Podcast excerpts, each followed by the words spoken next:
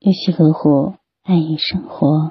大家晚上好，你现在聆听的是《相约二十一点》，我是雨轩。有位听友在周一的节目中留言，讲述了这么一段话。他说：“不知道你们都是怎么忍不住去联系那个想念的人。我无数次偷偷的看他的朋友圈，然后对每一句话分析解读。”想知道他今天过得好不好？想知道他会不会想起我？后来发现他的每一句话都会影响我的心情。慢慢的，我屏蔽了他的朋友圈，以为不看就可以忘记了，却总是在醒来的第一时间点开他的头像。这种自欺欺人又不敢联系的感觉真的很不好。其实我很想发个信息问一问。最近还好吗？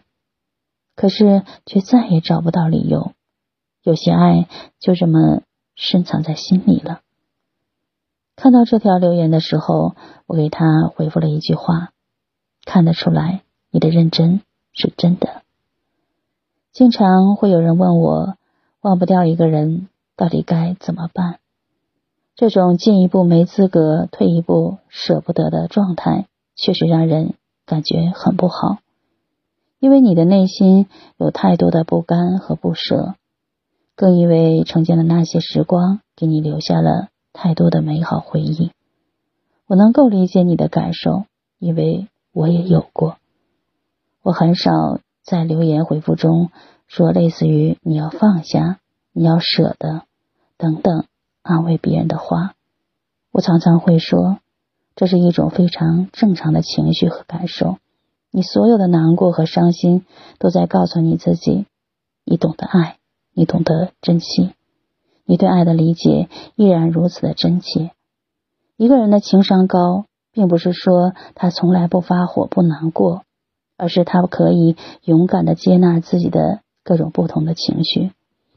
所以，如果你也正处在这样的状态当中，不用慌张，勇敢的去面对这样的感受。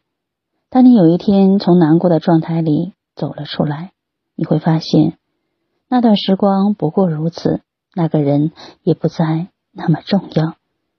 给自己一点时间，一切都会好的。